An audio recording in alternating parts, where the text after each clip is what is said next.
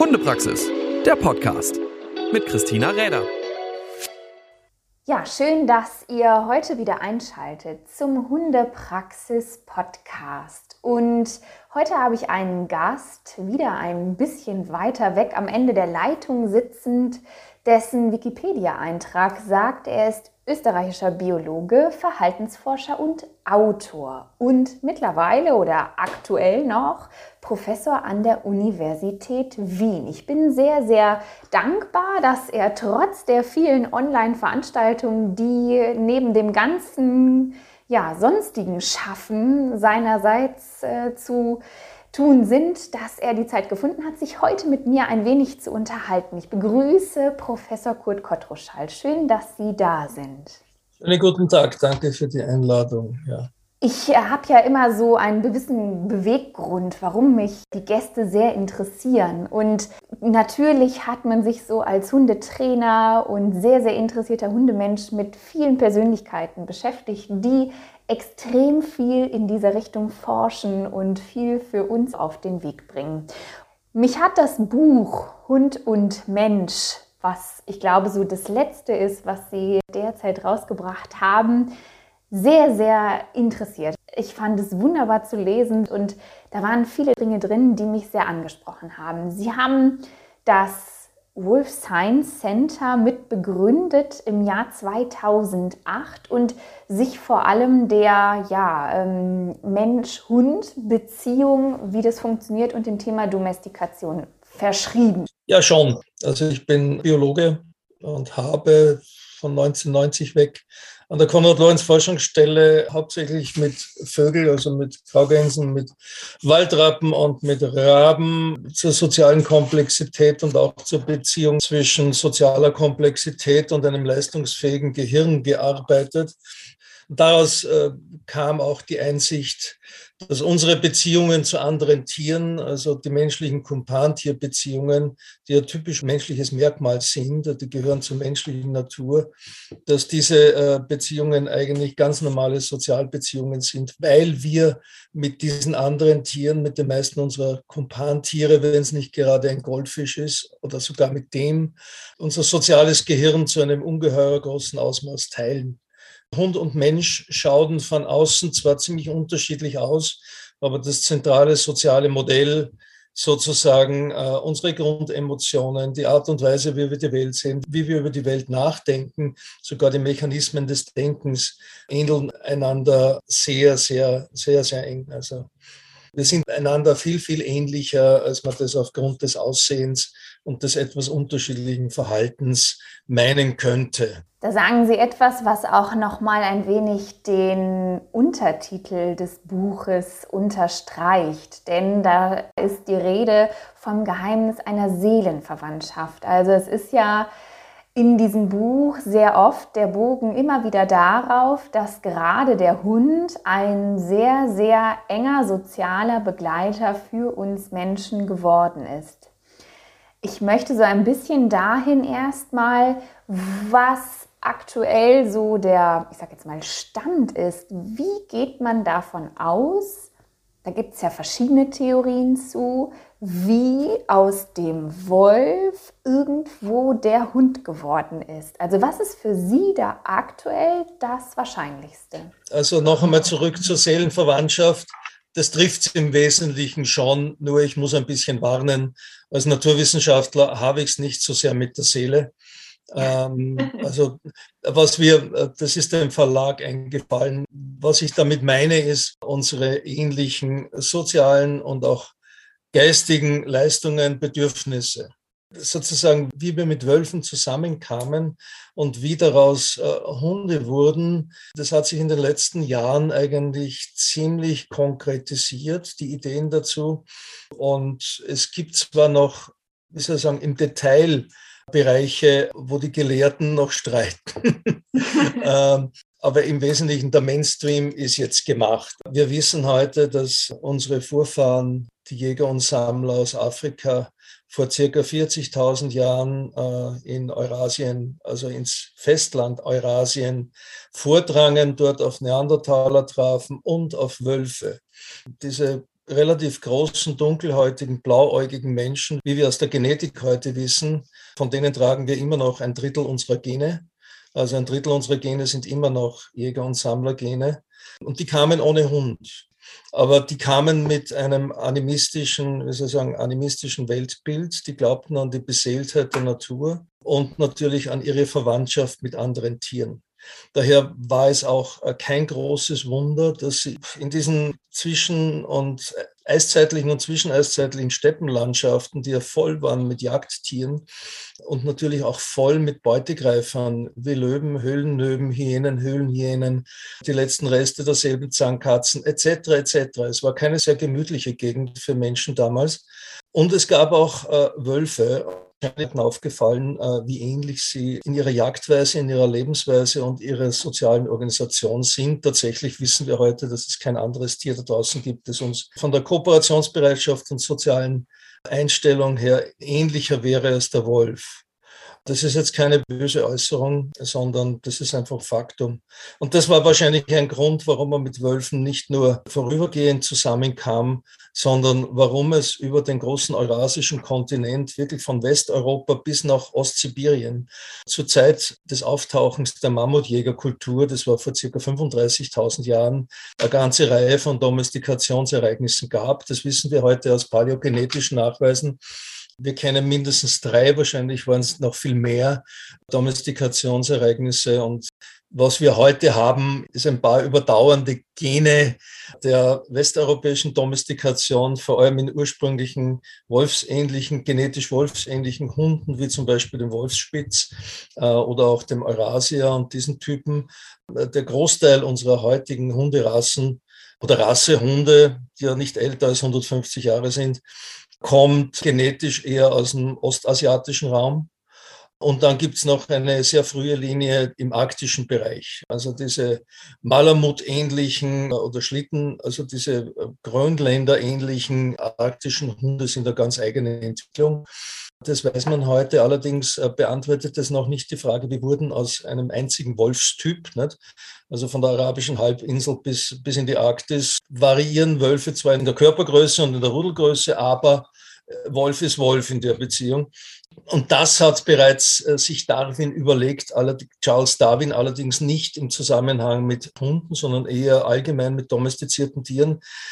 Und er hat bemerkt, dass domestizierte Tiere, ob das jetzt Kaninchen sind oder Rinder oder Schafe oder Hunde, im Vergleich zur Wildform gemeinsam ist, dass sie sowas wie ein Domestikationssyndrom entwickeln. Das heißt kürzere Schnauzen, kleinere Zähne, ein sanfteres Wesen, äh, ein geflecktes Fell etc. etc.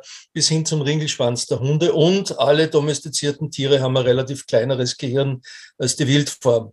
Und Darwin hat sich natürlich gefragt, warum ist das? Und er hat bereits spekuliert, es könnte sozusagen die Auslese auf ein sanfteres Wesen, auf, auf Zahmheit gewesen sein. Und das hat dann der Dimitri Belayev, ein Genetiker, der zu Stalins Zeiten begonnen hat, in Novosibirsk eine riesige Silberfuchsfarm aufzubauen. Warum? Weil er eigentlich diese darwische Idee testen wollte und es ist ihm spektakulär gelungen, ihm und seinen Mitarbeiterinnen bis heute etwa 70 Generationen dieser Füchse gibt's und die wurden zunächst nur auf Zahmheit und später auch auf äh, Angst- und Aggressionspotenzial ausgelesen. Das heißt, wir haben diese Zuchtlinien und die zeigen zum Beispiel die seit 70 Generationen auf Zahmheit ausgelesene Linie. Äh, also man hat immer mit den nettesten Füchsen weitergezüchtet. Die zeigen alle Erscheinungen von Hunden, also geflecktes Fell, kleinerer Körper, äh, runderer Kopf, kleinere Zähne etc. Eine unglaubliche von sich, von innen kommende Freude, mit Menschen zu arbeiten. Also völlig andere Geschichte als die ursprünglichen Füchse. Das beantwortet immer noch nicht die Frage, was ist der Mechanismus. Äh, und dazu haben wir aus dem, 2000, aus dem Jahr 2014 einen Vorschlag von Richard Wangham und anderen, die gemeint haben, es, diese Selektion auf Zahmheit hätte äh, sozusagen den Stresshormonhaushalt bereits im Embryo so weit verändert, dass, dass das Auswirkungen hat auf die Genexpression in den Stammzellen der Neuralleiste das ist ein bisschen kompliziert, aber im Wesentlichen beeinflussen äh, Steroidhormone wie zum Beispiel Cortisol Genexpression und sie haben diese Domestikationsmerkmale damit erklärt, dass diese Stammzellen, die ja die Zähne machen, die Haut, die Körperfarbe etc., unser Skelett machen, dass die dadurch beeinflusst worden wären. Und im Wesentlichen scheint sich das zu bewahrheiten. Das heißt, wir haben eigentlich die ganze, die ganze Kausalkette vom Wolf bis zum Dackel, wenn man so will, oder bis zum Chihuahua, wie das wahrscheinlich entstanden ist. Und das ist heute im Wesentlichen Mainstream. Wie gesagt, um die Details wird noch verhandelt, aber ich glaube, die großen Geheimnisse haben wir gelüftet und im Zusammenhang mit den rasanten Fortschritten der Paläogenetik in den letzten fünf Jahren wissen wir heute im Detail, wie sich Menschen über die Erde verbreitet haben, wo die Hunde entstanden sind, wie sich die Hunde mit den Menschen weiter über die Erde verbreitet haben, warum wir so ein unglaublich erfolgreiches Gespann geworden sind, dass wir sogar die Existenz der Biosphäre heute gefährden, etc. etc. Also sozusagen, wir haben ein, gewisses Grundverständnis äh, von von Hund und Mensch und von unserer gemeinsamen Geschichte, das wir vor zehn Jahren noch nicht hatten. Das ist alles immer wahnsinnig spannend. Und wenn man da so Schritte weiterkommt und die Studie mit den Silberfüchsen, das ist schon sehr häufig auch immer mit äh, in verschiedenen Zusammenhängen erwähnt worden, vielleicht auch schon dem einen oder anderen bekannt.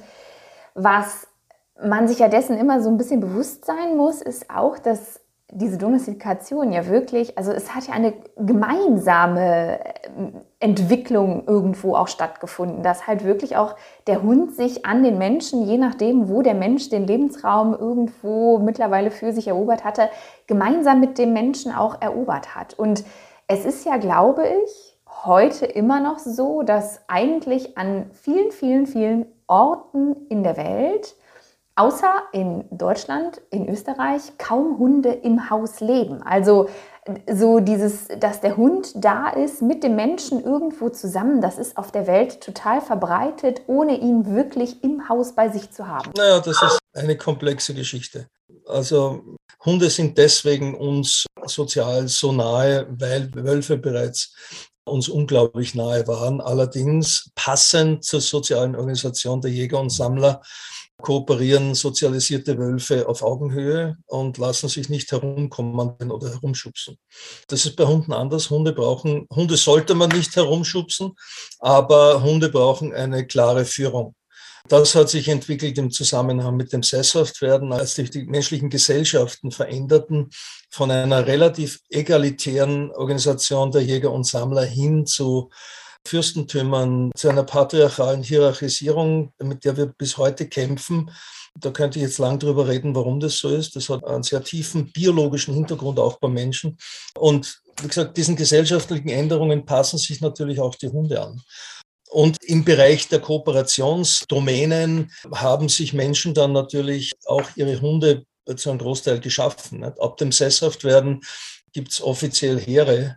Diese ersten Heere der Menschheit waren wahrscheinlich Mensch-Hunde-Heere. Es gibt Befestigungsanlagen.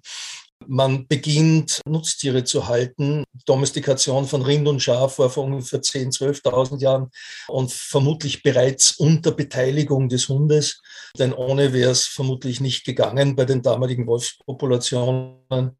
Das heißt, wir haben äh, sozusagen den Hund als Kriegsgefährten, den Hund als Wächter der Herden und des Eigentums. Das Eigentum gab es ja auch nicht vor dem Sesshaftwerden etc. Äh, etc. Und heute explodieren die Hundeberufe ja geradezu. Und wie eng die Leute mit Hunden zusammenleben, war immer schon eine sehr individuelle Geschichte. Ne? Wenn man da in die nordamerikanische Jäger- und Sammlerkultur reinschaut, die bis ins 19. Jahrhundert existiert hat, die Great Plains Indianer mit ihren Tipis, äh, die halb nomadisch lebten, da hat jede Familie so fünf, sechs große Hunde gehabt die besorgten auch die Übersiedlung des Lagers etc. Aber dazwischen hatten sie wenig zu tun und die lebten mit den Leuten in den Tipis, was bei minus 20 Grad im Winter ja ganz angenehm ist. Also Hunde waren immer auch Wärmeflaschen der Leute. Und wie eng sie zusammenleben, das ist auf der Welt ganz unterschiedlich. Wir haben heute mehr als 50 Prozent der Menschheit, die in Städten leben und in allen diesen Städten wird ein Teil der Hunde genauso gehalten, wie wir heute mit Hunden zusammenleben. Sie sind die Gefährten der Menschen, die selbst in China, in Südamerika, überall, die mit den Leuten natürlich in den Wohnungen leben. Aber wir dürfen nicht vergessen, der Wolf war sozusagen am Weg über den Hund unter Nutzung des Vektors Mensch, einer der erfolgreichsten Säugetiere überhaupt. Wir haben 200.000 wildlebende Wölfe heute auf der Welt, aber eine Milliarde Hunde. Und ungefähr 80 Prozent dieser eine Milliarde Hunde lebt nicht eng mit Menschen zusammen, sondern eher in der Peripherie der Städte, also neben dem Menschen, nicht mit dem Menschen, von den Abfällen der Menschen, ob das jetzt afrikanische, indische Dorfhunde sind oder auch die Straßenhunde von Moskau etc. etc. Also ganz Osteuropa, die ganzen osteuropäischen Städte haben Straßenhunde. Rom hat solche. Also das sind ganz große Populationen von Hunden, die nicht nicht ganz äh, menschennahe leben, geht auch. Und die interessante Geschichte ist, dass uns die dann zeigen, wie organisieren äh, sozusagen Hunde ohne Einfluss des Menschen ihr Sozialleben. Und da sieht man, das sind keine Wolfsrudel mehr. Also die, äh, die sind anders organisiert. Und das ist wiederum der Einfluss der Domestikation. Also da gibt es unglaublich viele Erscheinungen. Also nicht nur, es gibt nicht nur unglaublich unterschiedliche Hundetypen, es gibt auch unglaublich unterschiedliche Arten von Hunden Hunden und Menschen auf der Welt zusammenzuleben. Und das Erstaunliche ist, es funktioniert alles irgendwie. Menschen sind sicherlich die flexibelsten Säugetiere, was soziales und anderes Leben betrifft, aber Hunde kommen dem sehr nahe. Hunde und Wölfe sind ebenfalls unglaublich flexibel und organisieren sich aufgrund ihrer wirklich guten geistigen Leistungsfähigkeit, ihr Sozialverhalten, ihre ökologischen Beziehungen. Das ist auch etwas, was wir gemeinsam haben und darum dürfen wir uns nicht wundern, dass wir diese große Vielfalt von äh, Menschen- und Hundeleben auf der Welt sehen. Ne? Ja, das ist unheimlich spannend und ein sehr weites Feld, das haben Sie ja schon gesagt. Und dort, wo die Hunde mit uns sehr eng zusammenleben, darüber schreiben Sie auch recht viel, was so die Effekte von einem Sozialpartnerhund auf den Menschen und aber auch äh, umgekehrt äh, ja auch sein können. Aber dass diese Tiere mehr sind als einfach nur ein kleiner Begleiter, mit dem man mal Gassi geht und der irgendwo nett dabei ist, sondern wirklich auch ein starker Sozialgefährte für uns geworden ist. Sehen Sie das kritisch oder ist das für Sie so völlig normal und das wird auch so weitergehen? Also ich, es entwickelt sich ja auch immer noch, wie der Mensch so mit dem Hund unterwegs ist und welche Bereiche so ein Hund einnimmt. Natürlich ist das einerseits völlig normal, andererseits muss man sich schon ansehen, wo sind die Grenzen des Erträglichen einerseits für die Hunde und andererseits auch für die Leute in der Gesellschaft, die vielleicht nicht mit Hunden leben. Also äh, aufgrund der Tatsache, dass wir 35.000 Jahre bereits mit Hunden zusammen sind, dass es keine Ethnien gibt, die nicht mit Hunden lebt und, und dass bei uns etwa, naja, in Österreich sind es circa 2,5 Millionen Leute, in Deutschland werden es ungefähr zehnmal so viel sein, die mit Hunden leben. In Australien und, und, und Nordamerika sind es noch proportional viel mehr. Das heißt, es gibt sowas wie ein Menschenrecht auf Leben mit Hunden. Allerdings muss man das ein bisschen breiter sehen, weil wenn man so wirklich Menschen anschaut, dann kommt man darauf, dass eins der Alleinstellungsmerkmale des Menschen ist, dass wir biophil sind. Das heißt, wir haben aus mancherlei Gründen instinktives Interesse an Tieren und Natur entwickelt. Das kann man bei Kindern sehen. Nichts interessiert äh, Kinder mehr äh, als Tiere. Und je kleiner sie sind, umso stärker ist, das Interesse. Es gibt auch keine Kinderliteratur, die tierfrei ist. Also das steckt ganz tief in uns drin. Das bedeutet, dass wir äh, sozusagen die letzten Schritte der Menschheitsentwicklung, dass die Beziehung zu anderen Tieren sehr wichtig waren. Das bedeutet auch, dass wir uns Menschen, so wie wir heute sind, ohne diese Tierbeziehung nicht wirklich erklären können. Äh, und drittens bedeutet es auch, äh, dass äh, gerade Kinder beim Aufwachsen Kontakt mit Tieren brauchen. Und da sind Hunde natürlich wieder ganz hervorragende Gefährten. Das heißt, je genauer man da hinschaut, umso mehr kommt man darauf, dass Menschen an ein Leben mit anderen Tieren angepasst sind. Dass Menschen, die ohne Kumpantier leben, sozusagen nicht ganz vollständig sind. Das kann man daher ableiten, weil ein Leben in guter Beziehung zu einem Hund oder auch zu einem anderen Kumpantier hat positive Wirkungen auf äh, Wohlbefinden und Gesundheit.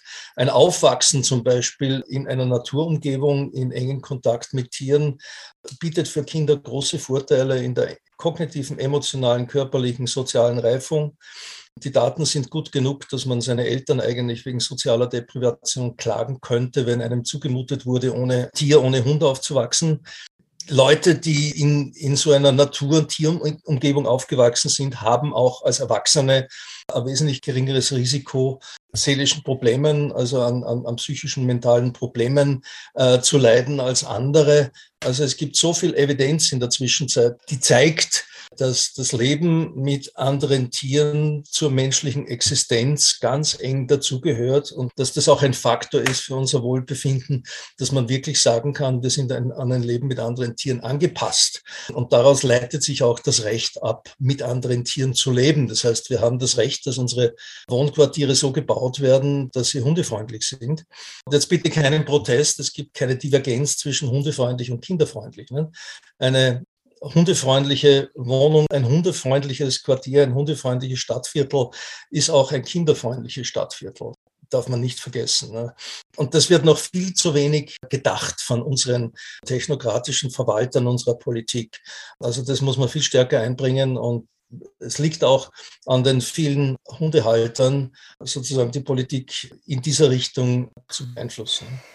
Ein Geburtsrecht auf ein Leben mit Hund, das äh, habe ich mir jetzt mal notiert. Das finde ich sehr wichtig, denn so diese soziale Komponente, die uns das Zusammenleben mit einem, ich sage jetzt mal, anderen Lebewesen ja irgendwo beibringt, eben mich mit ihm verständigen zu müssen, zu können durch ja, eine andere Sprache. Also wir sprechen nicht die gleiche Sprache, sondern wir müssen es lernen und uns darauf einlassen, wie denn der andere da gegenüber tickt. Ich glaube, das ist eine Kompetenz, die auch klar gerade für Kinder ultra wichtig ist und da so mit zuhört. Was ist so für Sie das Wichtigste, was man an Eigenschaften mitbringen sollte, um mit seinem Hund gut durchs Leben zu kommen. Also so, wie gehe ich gut mit ihm um? Was ist wichtig? Worauf muss ich achten, dass ein Hund ein Hund sein darf und wir aber trotzdem eine gute Sprache miteinander haben. Gottes Tiergarten ist groß. Nicht? Wir sind äh, fast acht Milliarden Leute auf der Welt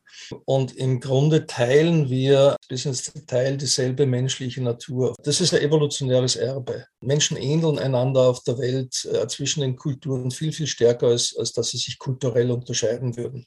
Darüber gibt es übrigens ein, ein, ein Buch von mir aus dem Jahr 2019 zur Natur des Menschen. Allerdings gibt es unter diesen acht Milliarden eigentlich keine zwei Individuen, die einander wirklich gleichen würden. Das heißt, wir haben acht Milliarden äh, zum Teil sehr unterschiedliche Individuen. Das heißt, wir haben Leute, die extrovertiert sind, wir haben Introvertierte, wir haben insgesamt unterscheidet man heute äh, fünf Dimensionen von Persönlichkeit und die variieren relativ unabhängig voneinander. Wir haben also einen, eine riesigen, also wir haben äh, Leute, deren Hauptorientierung im sozialen Bereich liegt. Wir haben Leute, wir wissen auch warum. Das ist eine Frage der Entwicklung. Wir haben Leute, deren Hauptorientierung sozusagen im technischen Bereich liegt, etc. etc. Wir haben Leute, die sind unglaublich sozial outgoing. Wir haben Leute, die sind eher zurückhaltend. Und für alle diese Leute oder für die meisten dieser Leute äh, eignen sich Hunde. Warum? Weil es keine anderen Tiere gibt, die sich auf das Sozialverhalten ihrer Menschenpartner derart stark einstellen würden wie die Hunde. Das heißt nicht, dass sie alles vertragen würden. Also wir haben schon Fälle gehabt von äh, Leuten, die offenbar in einer tiefen Depression drin hängen, wo die Hunde ebenfalls in, in eine Depression gefallen sind. Also da gibt schon, nicht, nicht alles ist positiv. Ne? Äh, oder wir haben eine ganz ähnliche Beziehung zwischen menschlicher Fürsorge und äh, Bindungstyp beim Hund, wie zwischen menschlicher Fürsorge beim, zwischen Mutter und Kind sozusagen. Das heißt, diese äh, Fürsorge klappt, wenn der Halter oder die Halterin sensibel ist und zuverlässig. Das heißt nicht immer, dass man springen muss, wenn der Hund quietscht. Ja. Das ist kontraproduktiv. Aber im Wesentlichen zuverlässig und sensibel ist, dann hat man einen sicher gebundenen Hund mit einem gewissen Selbstbewusstsein, der auch für die soziale Umgebung weder eine Gefahr noch eine unangenehme Geschichte ist. Wir haben eine Untersuchung dazu äh, publiziert vor einigen Jahren mit der Judith Solomon, einer Bindungsexpertin, wenn Hunde sich etwas seltsam verhalten, auch gegenüber andere soziale Umgebung, man schaut sich die Halter an, kommt man meistens drauf, das hat einen Zusammenhang mit dem Fürsorge Fürsorgeverhalten der Halter. Also da, wir haben diesen Zusammenhang sehr schön finden können. Das heißt, Hunde spiegeln ihre Halter. Das soll aber jetzt bitte nicht heißen, dass für jedes Fehlverhalten eines Hundes immer nur der Halter zuständig ist. Ne? Es gibt Hunde, die, äh, ja, ich möchte jetzt nicht ins Detail gehen, aber so ähnlich wie die Mutter nicht an allem schuld ist, ne, ist auch der Halter nicht an allem schuld. Allerdings, das Wort Schuld möchte ich nicht gebrauchen, allerdings spiegeln Hunde in ihrem Verhalten nach außen äh, das Wesen der Halter schon unglaublich stark. Nicht? Sonst wird sie auch keine Hundecoaches und Hundetrainer, Trainerinnen brauchen. Ne? Manchmal gibt es in dieser Beziehung halt Probleme. Ne? Ja, das stimmt. Aber ja, das ist eben das Faszinierende, wie sehr sich unsere Sozialpartner Hund sehr, sehr unterschiedlich anpassen können und in welche Strukturen sie sich einfinden. Das ist ja immer wieder faszinierend. Die soziale Repräsentation, die kleine Kinder im ersten Lebensjahr aufgrund des Fürsorgemusters entwickeln, die halten relativ stabil übers Leben. Man ist nicht verloren, wenn da was schief ging, man kann schon was tun aber Menschen sind da relativ stark geprägt durch das erste Jahr. Bei Hunden ist es ein bisschen anders, wie es so scheint. Es scheint, als hätten Hunde die Fähigkeit, wenn nicht alles komplett schief gegangen ist, hätten Hunde die Fähigkeit, sozusagen beim Wechsel von einer Familie in die andere, von einem Halter zum anderen, das kann ja vorkommen, sich wieder anzupassen. Und wir haben jetzt keine Daten erhoben, weil man das natürlich experimentell nicht planen kann, wann ein Hund jetzt die Familie wechselt. Ja. Aber wir haben da schon unglaubliche Wechsel des Verhaltens eines Hundes erlebt. Also von unsicher, ängstlich und aggressiv nach dem Wechsel wurde der Hund sicher und ruhig und absolut zuverlässig. Und das, das ist einfach der Spiegel sozusagen der sozialen Beziehung zu seinem Menschen. Schaffen die Menschen es, dem Hund Sicherheit zu geben, dann ist einmal, ist einmal das Wichtigste erreicht. Ne? Sicherheit, Zuverlässigkeit und Sensibilität, ja. so mit dem anderen klarzukommen. Ich glaube, das sind so ein bisschen die Punkte, die jetzt immer wieder da rausscheinen. Das heißt aber nicht laissez-faire. Nein, nein, um Gottes Willen. Kinder und Hunde brauchen eine gute Führung. Mitarbeiter, Mitarbeiterinnen in Betrieben auch. Das heißt, man muss schon wissen, was man will. Äh, man muss ordentlich kommunizieren, dann klappt's. Ne? Das heißt nicht die Faust am Tisch. Das, äh, das ist komplett kontraproduktiv. Aber eine gute Kommunikation und eine gute Führungsleistung, das braucht es. Wäre schon quasi die nächste Folge, wie das sich im Unternehmensführung vielleicht auch anbringen lassen würde. Aber gut, Das ähm, ist schon manchmal sehr, sehr ähnlich. Also wenn man so schaut mit Hunden und so und man so mit den Menschen, ja gut. Wir sind schon fast am Ende. Ich könnte ja stundenlang zuhören. Das tun wir Gott sei Dank ja in einem Online-Seminar. Da freue ich mich auch schon sehr, sehr drauf. Ich habe aber immer zwei Fragen, die ich ganz gerne meinen Gästen immer stelle. Und zwar gibt es einen Hund, der irgendwann dieses Hundevirus in Ihrem Leben losgetreten hat? Gibt es da einen speziellen, der Ihnen mal begegnet ist, Kindheit oder in der Familie oder was auch immer? Also ich bin einer, der seine Eltern verklagen könnte, weil ihm zugemutet wurde, ohne Hunde aufzuwachsen. Dafür habe ich, habe ich vom äh, dritten Lebensjahr an Spinnen und Schnecken und solche Dinge gesammelt. Ging auch. Nein, wir haben 1978, als äh, unser erstes Kind kam, kam gleichzeitig mit dem Baby der erste Hundewelpe ins Haus. Warum das passiert ist, weiß ich nicht so genau. Vielleicht so nach dem Schema der Frau ihr Kind, dem Mann seinem Hund. Das war damals noch eine andere Zeit als heute. Aber dieser Hund hat mich gar nicht so geprägt. Das war ein wahnsinnig freundlicher Hund, der von meiner Seite unglaublich viel erdulden musste, weil er natürlich bestimmte altmodische Vorstellungen hatte, wie ein Hund zu sein hat. Habe ich mir dann im Umgang mit Wölfen völlig abgewöhnt. Aber äh, es war die Lektüre von Konrad Lorenz, von Erik Ziemen etc. Die hatten zwar noch ein etwas anderes, ein etwas autoritäreres, äh, patriarchaleres Weltbild, aber wenn man die Dinge richtig richtig einzuordnen weiß, äh, lohnt es sich nach wie vor, Erik Ziemen zu lesen oder Konrad Lorenz zu lesen. Das ist erstens unterhaltsam und zweitens kann man immer noch viel davon lernen. Und das war eigentlich das Erweckungserlebnis. Und äh, mit dem ersten Hund, der wie gesagt mir nicht ganz ideal gepasst hat, aber der ein idealer Familienhund war, ist dann das Interesse erwacht. Und der zweite Hund war dann Eurasia Rüde, das exakte Gegenteil des ersten Hundes. Das war mir dann auch wieder nicht recht. Und jetzt haben wir immer schon ganz nette Eurasia-Hündinnen, die ganz perfekte Partnerinnen sind für uns privat, aber auch für mich beruflich.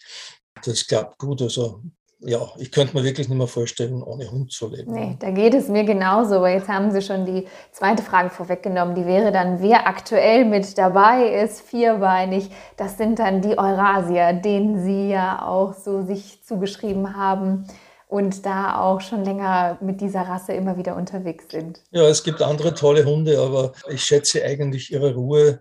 Das sind äh, alte, also eigentlich von, von der Genetik her sind es relativ wolfsähnliche Hunde, aber sie sind trotzdem ganz normale Hunde, wunderbar zu führen, sehr sensibel und die meisten von ihnen eben haben eine natürliche Ruhe, ohne besonders äh, gern auf Jagd zu gehen. Also ich liebe alle möglichen Terrier und die Border Collies, die liebe ich alle. Aber mich selber würde so ein Hund verrückt machen, der ständig was tun muss. Ne? Der hundertmal das Bällchen holt und immer noch nicht genug davon hat. Also das ist eine sehr persönliche Also ich würde mit solchen Hunden nicht gut zusammenpassen. So ist es ja auch wunderbar, wenn man sich selber so gut einschätzt, dass man dann noch weiß, wer gut dazu passt und man eben ein, ich sage jetzt mal, sehr problemloses Leben miteinander führen kann. Ist doch auch schön. Ja, ich äh, danke an dieser Stelle sehr für die Zeit. Wir werden natürlich unten drunter die aktuellsten Bücher und auch die Seite des Wolf Science Center verlinken. Alles, was so wichtig ist, was man rund um sie am besten immer wieder wissen sollte. Und freue mich, dass wir uns wieder sehen, wieder hören. Auf erst im Ende des Jahres, im Herbst, glaube ich.